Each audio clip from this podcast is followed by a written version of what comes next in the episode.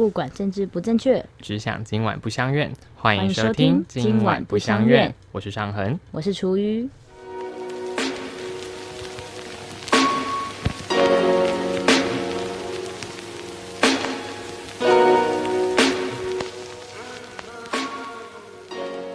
在很多的平台上面、电视、社群上面，我们不能够太明目张胆讨论自杀这件事情。当我们讨论到自杀的时候，我们要说轻生，要用很多委婉的方式来叙述这个很直接、很直观的词汇。我们对于自杀的想象到底是什么？我觉得它就只是一个选择而已。我不觉得自杀应该要被道德批判。它很严重啊，它是不可逆的哎。所以自杀这件事情需要被道德批判的吗？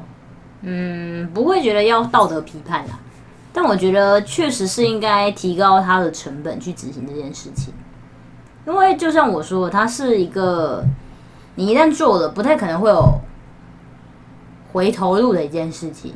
嗯，虽然你会说像是成长这件事情，我们也不可能回头，但是我们可以，我们成长到现在，我们会有时间可以再回头去重新诠释我们曾经发生过的事情。嗯，但是自杀的人基本上他已经不会再有任何的可能去重新诠释他曾经发生过的那些事情，到底是他生命的累积而已，还是一个永远的持续性的伤害？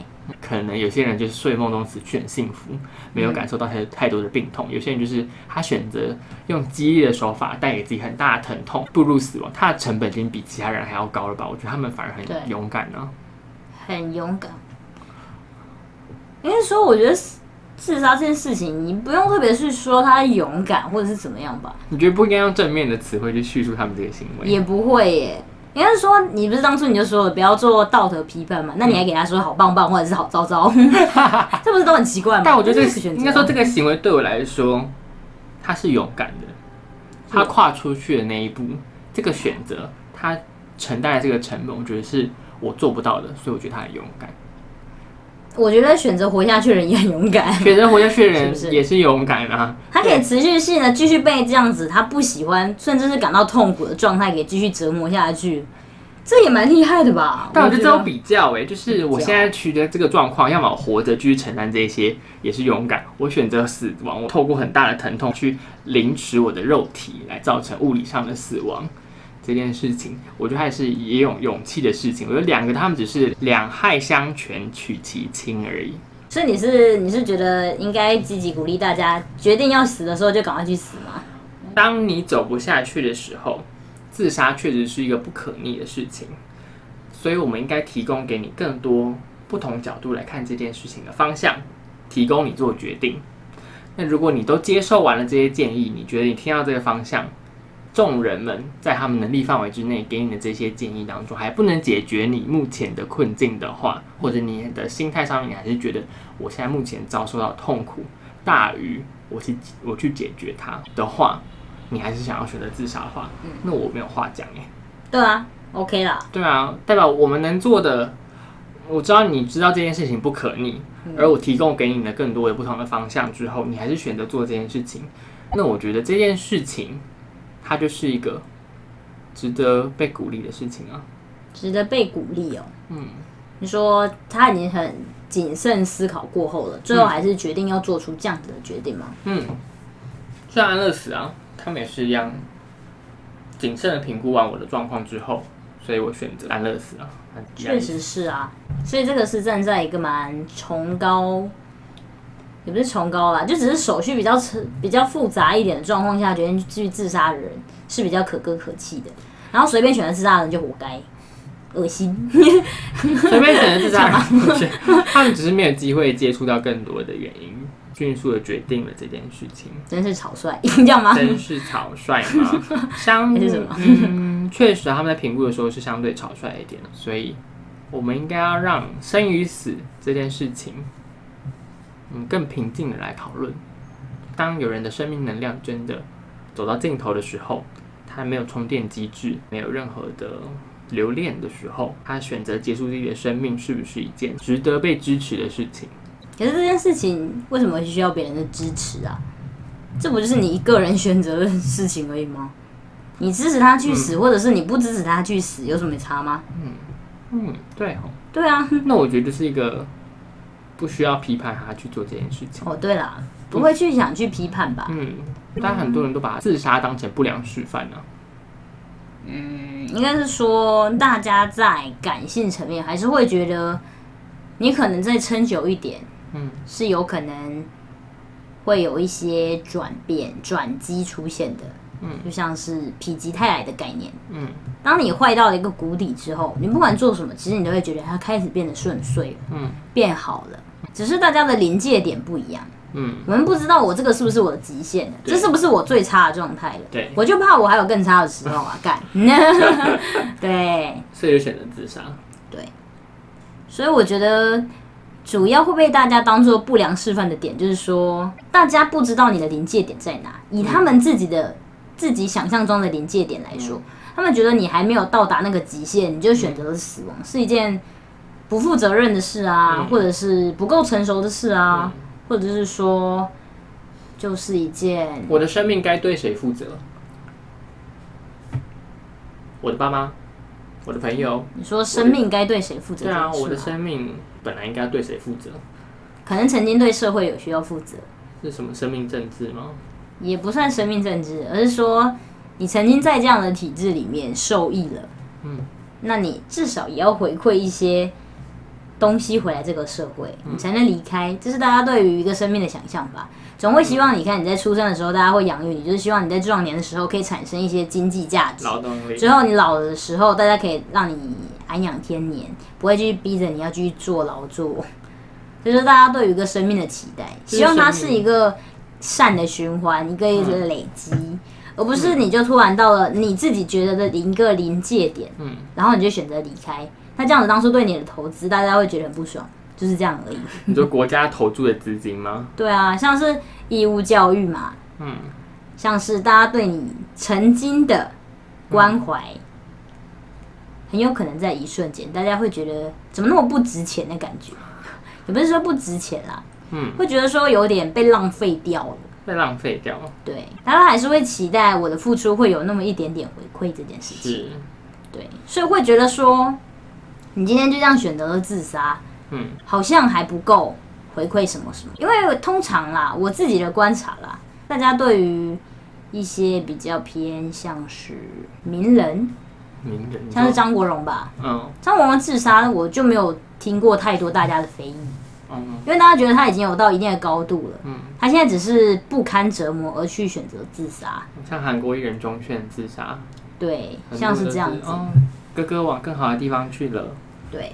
不再受苦了，这样。对，但是如果你是一些无名小卒，你死在自己家里，然后大家就会说：“天哪，又要制造一个凶宅，真是受不了。”因为你们没有对社会产生一定高度的影响力，那你的自杀就会看起来让人觉得恶心。这就是生命证据啊！现代国家就是要你好好的活下去，所以透过各种健保制度啊、身份登记啊，来稳定人口成长，保持国家劳动力的产生，这是他的目的啊，这是生命政治啊。所以我觉得自杀会被当成是一个不良示范，我觉得多数会踩在这样的一个前提之下。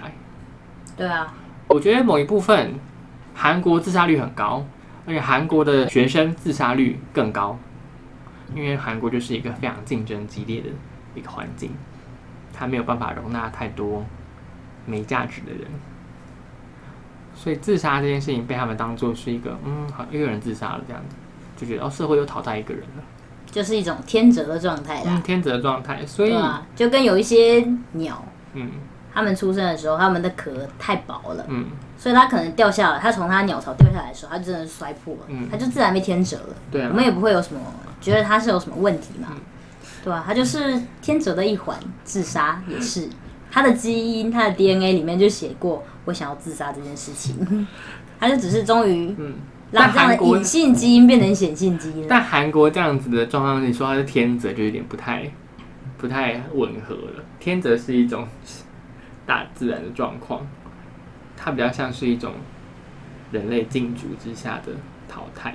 禁足之下，它像物竞，它是物竞，不是天择，那也是会觉得说，他现在没有到达这样程度、这样的高度，所以他没有价值，对所以他选择死掉了。对那就是嗯，就是有一一个生命力生命消失，就这样子而已。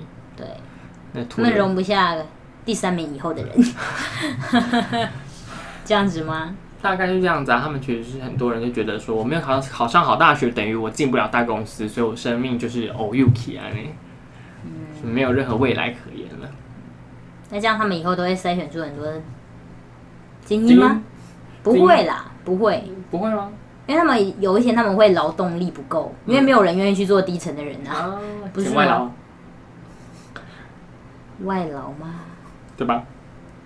你确定补得够补得完那些洞吗？嗯，台湾是补的还不错啦。那是因为台湾还有容纳很多时候可以可怜人啊。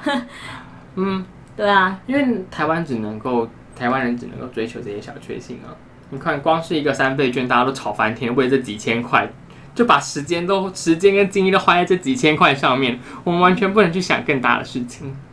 我人生目标被限缩在，在这个资本主义的社会之下，我们被限缩在我们要为了这个两三千块的三倍券斤斤计较，这件事情是蛮可悲的吧？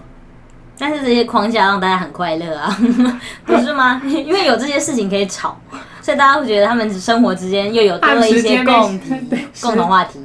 时间又有被一件事情消磨了。但他不会想到消磨，而是觉得有一个话题，大家共同话题吧。就像你追剧的时候，也不会想着我现在的时间被消磨，而是想说改天我可以再去跟别人聊这个东西，这样的感觉吧。所以死亡这件事情，我觉得它就是一个生命证据啊。我既然我要维持我的低自杀率，因为我要维持我社会劳动力足够，所以我要提高我的生育率，降低自杀率，所以我的社会就可以一直不断有人来劳动，进而让我的国力强盛。所以这是我觉得自杀这件事情被当做不良示范，其实有一部分是，其实是一个国家需要这样的劳动力，所以我们不能够鼓励这件事情发生，要尽量的降低。但这个社会安全网真的能够承接住那些正在坠落的人吗？应该是说，我觉得一个组织会为了组织的长远未来，而希望会有个稳定的劳动力在持续的循环着。嗯，一旦你也不能说过度鼓励啦，通常应该不会鼓励自杀啦，只是说如果你太过减少去干涉、去阻止的话，那就会变成大家都很低挫折率，然后就自杀、自杀、自杀、自杀，很快就没人了欸、那一个团体很快就瓦解了。那会不会人类其实不应该这么坚强呢？嗯就现在来看，确实是啊，对啊，太多人太坚强，太活下去了。对啊，那么多人干嘛那么努力活下去啊？那别人给别人压力很大哎、给别人压力很大嘛？应该是说你，看谢坤山都活下去了，他这样子都活下去，你为什么活不下去？你这种压力不是很大吗？现在压力的确就是这样子啊。然后觉得说你的受挫率怎么那么低？对，但每个人的临界点本来就不一样啊。对啊，可是我们是为了整个团体嗯，的稳定，所以我们会希望大家都可以一起再成长，再多挑战看看自己的临界点。嗯，不然如果你太容易就让他去死的话，真的很多人会去死。我跟你讲，嗯，这是真的。所以我们真的就是要一直挑战自己，然后给自己一个新的目标，人生就追求这样一个新的目标，这样子，对吧？就这样大部。分人是这样吧？嗯，就是一直持续的自己在累积、累积跟累积。我可以升迁到什么样的状况？我可以累积多少财富？我可以累积多少人脉？累积多少的什么经验值？但回头想想这件事情，会不会觉得有点太理所当然了？太理所当然了。对，我好像就应该这样子活着，我就是应该不断的去挑战自己，然后找到目标去实践。这件事情很理所当然的，就是很线性的思考的状况之下，好像就是这样。但有没有可能有其他的方向？我们不一定要进步，我们不一定要一直找目标，我们不一定要成为更好的自己，我们可能只需要接纳现在的自己。你说一直去推动从山上滚下来的石头，一直持续这个动作就好了吗？现在的追求目标就在做这件事情啊，在当学习佛斯，一直在推那个石头。我觉得现在人应该是说，大家很积极的尝试在挑战，可以把这个石头推得多远，它什么时候才会又回到我这边来？嗯甚至是希望可以突破，有一天这个石头越来越小，直到我们不需要再去推动它。嗯，但是如果你一旦就是就是有一种这些事情不需要有个累积，不需要有人去累积经验，说怎么样子固定这个石头，怎么样子花什么样的角度可以去推动这个石头比较省力。嗯，这些经验如果没有被累积下来，就变成说啊，我觉得好累，好，我给它碾死吧。我们就会一直持续的在短暂的推动石头，然后就等待被碾死的状态。我觉得人类之所以会这么希望促成进步这件事情，嗯，就是因为我们有想要去抵抗那些所谓的天命，所以我觉得过度的去吹捧自杀不是一件好事，因为人很有可能之后就变成这一辈子就这样子活着的动物。哦，但偏偏我们的生育能力又不像那些阿猫阿狗，对不对？这一次三四胎，对啊，没有办法，人类整个体质能力跟其他的动物来说比起来，真的太弱了。啊人类最强的地方就在他的脑，对如果脑还不能用的话，那真的是很容易就 Q 嘎了，很容易就被淘汰掉对，了。就被淘汰，就被真的被整个世界给天择掉了。但大家就是，但我觉得你说的没错啊，我们没有要吹捧自杀这件事情，但是在这样子的物境之下，大家每个人都用头脑，但每个人脑力都有它的极限。有些人脑力有极限，有些人他的肌肉有极限，他的体力有极限，所以不属于标准劳动力的这些人，他们是不是可以选择自杀？那为什么他们不要换个方向走？你说去拉大家的后腿，不一定吧。例如说，你会想着说，对我现在的薪水就是卡在这个三四万，嗯，然后起小都过得很苦，好像养不太好。对，那或许是你在这一份工作上面是错误的，嗯，你就是一个适合去做真正的高高报酬、高风险的职业的人，你适合去做一个业务的人，嗯，但是你却一直整天归在行政办公室里面，然后领三四万块，嗯，那代表是说你从一开始努力的方向就错了，嗯，然后你现在是选择好，那我就自杀吧。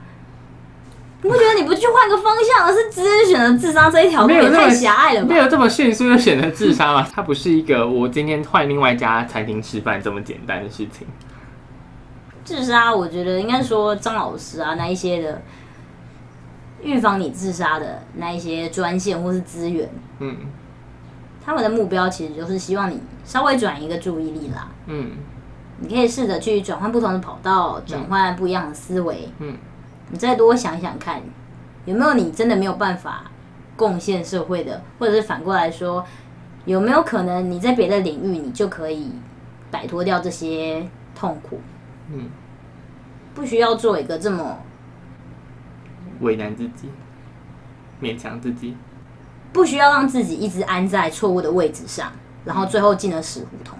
嗯，要让他相信自己有改变的可能，对啊，所以是要把改变的成本降低。对啊，所以当有一个人在转职的时候，我们应该提供他金源，让他度过失业找工作这段时间。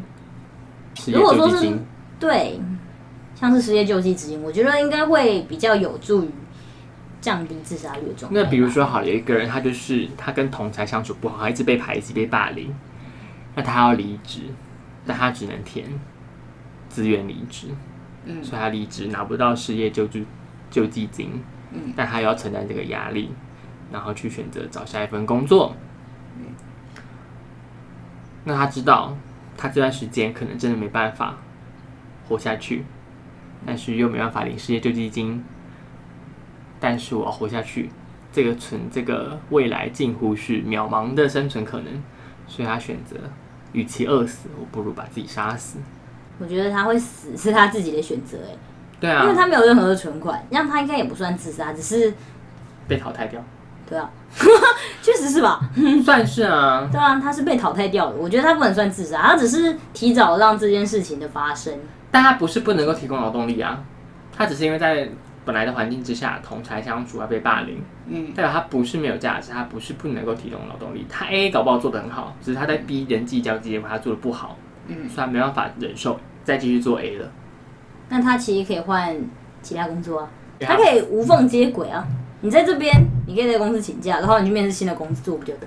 所以我觉得应该努力的点不是说你不要自杀，你不要自杀，而是说每个人是不是都要更能够容纳多元的样貌，而不去霸凌别人或排挤别人，只是因为人家跟你不一样。我觉得这个环境到底友不友善才是重点呢。你只讲不要自杀，不要自杀，我觉得它其实它的功效很有限，而且应该趋近于零吧。那你说要大家尽量试出友善，那到底要多友善？我可能就只是跟他说，哎、不好意思，那个我想跟你借点东西，我只是比较客套。然后你想说这个同事对我好冷漠，他都不能跟我亲近一点嘛？我觉得同事都好难相处。How can I do？是很会做事，嗯但是可能他做人比较不擅长，对，然后他就被霸凌。或者他觉得这个地方容不下我，那他可以去别的地方，就像大家最喜欢说的老话：“山不转路转，路不转人转，嗯人不转我转啊！”嗯，你为什么你会反过来说很希望大家要配合自己啊？所以你觉得，我觉得人要换个角度想是没错，嗯，但是环境能不能够容纳更多的声音，不是也是很重要的事情吗？是很重要反正就。形形色色的人在这边啊，你也是形形色色的人之一嘛？对啊，我也是这啊，那就是刚好有一些比较坏心眼的同事在你身边，你为什么不能容下他们呢？对不对？我这就是一个检讨被害者啊，说不定你也是加害者啊，不是吗？他说不定也会想说，你这个人真的很锋芒毕露，我就是想要偷一点懒，然后你就整天在那边说什么大家业绩要做起来，奇怪，我就只想领二十几 K 而已，谁想跟你一样都领四五十 K，我就不想承担那个压力呀、嗯，所以我当然不爽你呀、哦，然后你就要说我被他们排挤。问号，我们才可怜吧？我们就只想要做一个小职员，领着这样少少的薪水，爽爽的过啊！为什么你要让我们那么累？为什么？嗯，对吧？所以我觉得没有人是真正的受害者。但有能力有能力达到四五 K 的人，一定可以有能力去更好的地方了。他可能只是在很基层、很基层的地方工作，那其实你一开始就在那样子的基层工作，你就已经养不活那么多人了。嗯，所以你打从一开始你选择工作，活下去。对，也不是不值得活得过下去，应该是说你打从一开始就已经在承担着过重的压力成本了，嗯然后你也没有要去做改变，嗯，所以你会死，不是你自杀，是你不管怎么样，最后的结果一定都会死，人都会死的。比人家还要快，因为你就是会直接饿死的那一种，嗯，对吧？你不去改变，但我们不是应该让人人有饭吃吗？我们是应该推行共产主义，人人有饭其实吃。有啊，现在有低收入户补助不是吗？哦，对啊，对啊，那人人有饭吃啦，嗯，那怎么还有人在自杀？真奇怪哦。所以有饭吃跟没饭吃不是自杀的，应该不会是自杀的一个，不是啊，或者人家觉得没尊严、没自尊，我没办法这样子卑微的活下去，所以我自杀。这就是那个、啊、日本人切腹的原因啊，他们就是觉得我要有尊严的死掉，所以我选择切腹自杀。所以现在的自杀其实也是从容就义啦。从容就义吗？可是你前面不是这样，你前面都是累积压力到受不了，临界点终于到了，所以我想杀，所以杀了自己，不是吗？对，对啊，不行吗？没有不行啊，只是觉得对整体人类的团体社会福祉未来性有一点冲击，就这样，有一些伤害。但反正你都要死了，就算了吧，我现在不能对你追究什么了啦，嗯，随便啦。只能告诉下一个不要这样。对啊，我们又不能做道德的谴责，连要骂人家就这样自杀，不负责任都不行。也没有不行啊，很多人都在骂啊。未来要推元要推多元的容纳各种声音的话，那我可能就不能这样讲了。你为什么要去做道德批判？我怕我被批判的。我怕因为我道德批判而被批判，对啊，所以我不要批判。对哦，所以你为什么要批判？你不能够温和的提出你的想法吗？我为什么一定要温柔地提出我的想法？我就觉得这件事不对，你这样不行吗这？就是你多元的一一个样子，这样吗？对吧？你要容纳我讨厌你的声音，不行吗？所以每个人的临界点要更高一点点，每个人的受挫度要再高一点点，然后每个人能够听见多元的声音要再高一点点吗？是这样吗？不然就是一个死胡同哎、对啊，他理想来说我是们能够只能够好像只能够排挤某一部分的人出去、是这并没有对于社会好像有什么太有注意、呃。所以说，你就是 觉得尽量不要去阻止人家自杀，比较对整个社会环境有注意吗？我觉得我们，我觉得我要我要讲的就是这件事情，是我想要聊这件事情，感觉这件事情很荒谬，但是其实我想说的是，是不是这些自杀人其实他们不应该这么快走上这条路？嗯，不只是我们要提高它的成本，不只是我们要去用很多的警语去让他们想起自杀这件事的成本，而是我们应该提供他更多生命的方向。对啊，所以生与死，我们都要更广泛的讨论。是啊，当然，有些人选择死亡，你就算把他救活了，但谁要承担他承担的这些东西？把他救活，反而才是一件很不负责任的事情哎。对啊，没错啊。嗯，所以对于生命的结束，我是想要有更多的不同的答案。但我们只是一昧的叫人家不要去自杀这件事情，我觉得很自私。应该是说没有想太多吧，就觉得这件事情就不可逆，先不要做吧，嗯，而已吧。哦，我觉得大家其实想法很简单，就只是觉得说做了这件事情就不可逆了，嗯，所以劝你不要死。但是当然，如果你持续的做了好几次，我觉得渐渐的大家就不会再劝你了，嗯，就觉得你你就真的是心意意图坚决。对啊，所以我最后结论，我想提的是，我们对于生命的样貌应该有更多元的认识、接纳。我们对于生命的想象，他这个人想活得怎么样，想怎么样活着，这些东西都是我们应该要用更宽敞的心胸去看待。他想活成这个样子，嗯，那我就尊重他活成这个样子，甚至不用我的尊重，因为根本不关我的事情。嗯我的想法是这样啦。楚瑜有什么想要回馈的吗？嗯，我觉得在你出言要劝阻那个自杀的人之前，你要先想想，那他活下来了之后，你愿意陪他去承担他后面的那一些他无法承受之重吗？这是我个人的心路历程。好，谢谢大家收听。如果其他人有其他的想法的话，也欢迎回馈填写表单给我们。我们想了解生命更不同的样貌。